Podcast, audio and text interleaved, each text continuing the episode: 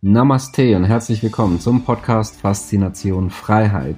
Schön, dass du wieder dabei bist und wie jede Woche haben wir heute wieder ein spannendes Thema mit wichtigen Tipps und Tricks, die auch dein Leben transformieren.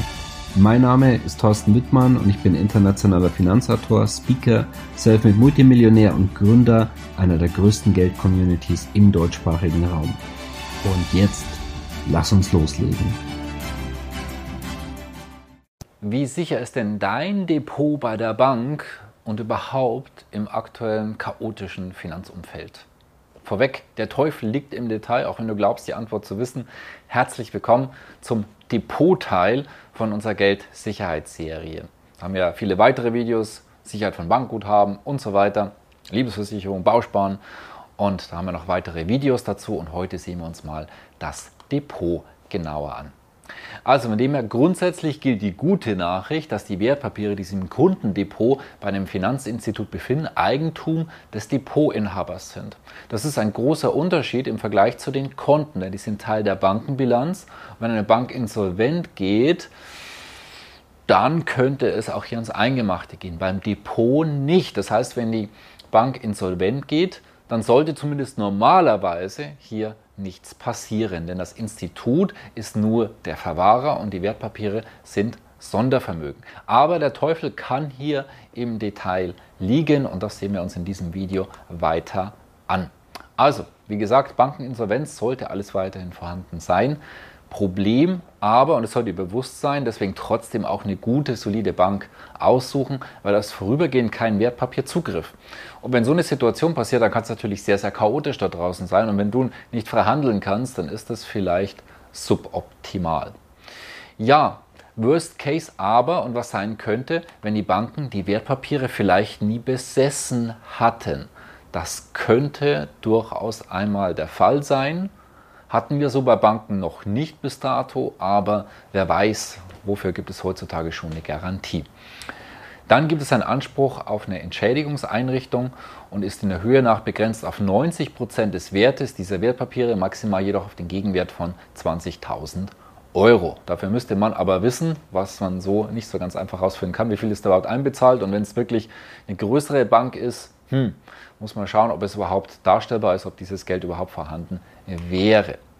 Ja, wurde bereits benötigt bei dem Anlageanbieter Phoenix mit über 250 Millionen Euros. Es gab auch mehrere kleine Fälle. Bis dato gab es erfreulicherweise noch keinen Bankenfall. Nun ja, Banken würden da ja auch nichts Unerlaubtes tun.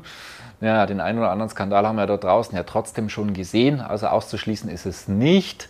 Ich sage mal so, toi, toi, toi, normalerweise sollte nichts passieren, aber deswegen trotzdem beim Depot ist es schon gut und sinnvoll, wenn man sich einfach eine ordentliche Bank aussucht, die normalerweise auch gut aufgestellt ist. Ja, und dann vielleicht auch bei den ganz großen Namen, die vielleicht auch da international rumhandeln und rumtraden, da vielleicht ein bisschen Vorsicht, aber dazu gleich noch bei den Empfehlungen ein bisschen mehr. Wie ist es bei Inflation und bei Währungsreform mit den Werten im Depot? Und da ganz klare Antwort, dass man es nicht klar sagen kann, denn es kommt ganz drauf an, was du im Depot hast. Aktien, das sind Unternehmensbeteiligung, Anleihen, das ist fest verzinslich. Das ist in der Regel schwierig bei Inflation und Währungsreform. Da sind große Verluste vorprogrammiert. Ist da vielleicht in irgendeiner Art und Weise Immobilien dort mit drin? Ist es, sind es vielleicht ähm, Rohstofffonds oder Gold und Silber? Also es kommt ganz darauf an, was du dort tust. Das heißt, da ist es wichtig, sich mit den einzelnen Anlagekategorien auseinanderzusetzen und für sich selber abzuwägen. Wie möchtest du den Risiken auch, wie beispielsweise Inflation oder auch wenn es den Euro in Form von Worst-Case-Szenario, was wir aber seit 1807 mal hatten in Deutschland und Österreich, also dieses Thema siebenmal Währungsreform, ja, also in der Regel war es dann auch ein Kommen und Gehen bei Währungen, aber halt nicht alle zwei, drei, vier, fünf Jahre, aber so im Schnitt alle ein bis zwei Generationen haben wir das gesehen. Und das ist halt das Worst-Case-Szenario und das würde ich halt nicht vergessen. Und wenn man sieht, naja, so die stabilste Währung ist der Euro vielleicht jetzt auch nicht dort draußen. Ich möchte es mal so formulieren. Ja, kannst du betroffen sein bei Enteignungen? Das ist ja auch eine spannende Frage beim Depot. Und da ein klares Ja wenn es eine Vermögensabgabe gibt und die wird politisch diskutiert. Ja, also wer da einfach nur die Augen und Ohren öffnet, der bekommt das Ganze mit. Und dann kann man sogar von einem direkten Zugriff auf das Depot ähm, ausgehen, außer wenn es im Ausland liegt. Also du hast zum Beispiel ein Konto bei einer ausländischen Bank, da vielleicht was Solides heraussuchen, wie vielleicht Liechtenstein, wie Singapur beispielsweise. Haben wir viele Empfehlungen auch bei uns im internen Bereich. Und dann gibt es zumindest keinen direkten Zugriff. Dass du dann rein rechtlich genauso davon betroffen bist, ist wahrscheinlich der Fall. Das heißt, die werden nicht unterscheiden, wenn die sagen, ja, dein Geld ist im Ausland, dann spielt es keine Rolle. Es ist einfach nur ein direkterer Zugriff. Ja, trotzdem eher vorteilhaft als andersrum. Ja, und dass Banken das Ganze auch durchführen würden, ganz klar bei Vermögensabgabe und dass sie das auch einführen, ganz klar. Politik und Banken arbeiten da sicherlich sehr, sehr gut wieder zusammen.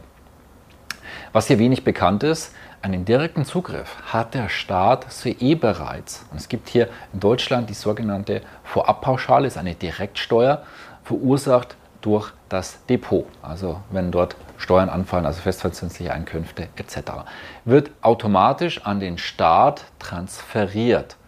Und bei fehlendem Verrechnungskonto, fehlender Deckung werden sogar die entsprechenden Fondsanteile verkauft. Und damit wurde die Struktur gegeben, dass auch bei möglichen Bankenrettungen auf das Sondervermögen zugegriffen werden kann. Das ist vielen gar nicht so direkt bewusst, dass diese Möglichkeit bereits geschaffen wurde. Also, welche Lösungen oder sagen wir auch welche Tipps und Empfehlungen gibt es hier im Depotbereich? Also schon mal besser für die Bankensicherheit eher konservative Depotbanken auswählen, wie beispielsweise bei den Raiffeisenbanken, die Sparkassen, die Kantonalbanken beispielsweise in der Schweiz das macht Sinn. Die turnen nicht so international rum mit allen möglichen Derivaten, wo spekuliert wird, wo man das auch gar nicht einsehen kann, weil in der Bankenbilanz können wir das gar nicht sehen.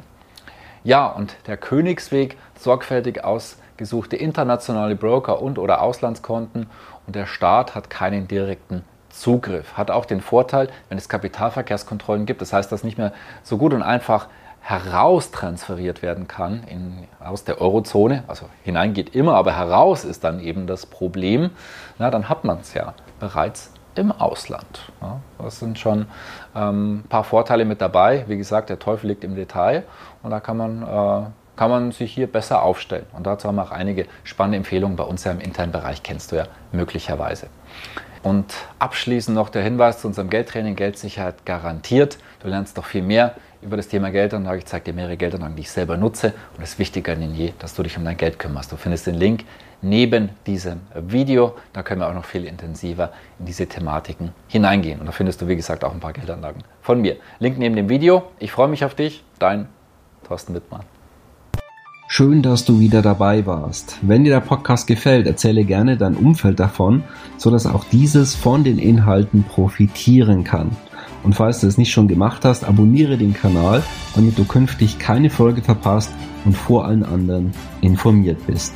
Gerne kannst du uns auch einen Kommentar und eine positive Bewertung bei Apple Podcast dalassen. Bis zum nächsten Mal, dein Thorsten Wittmann.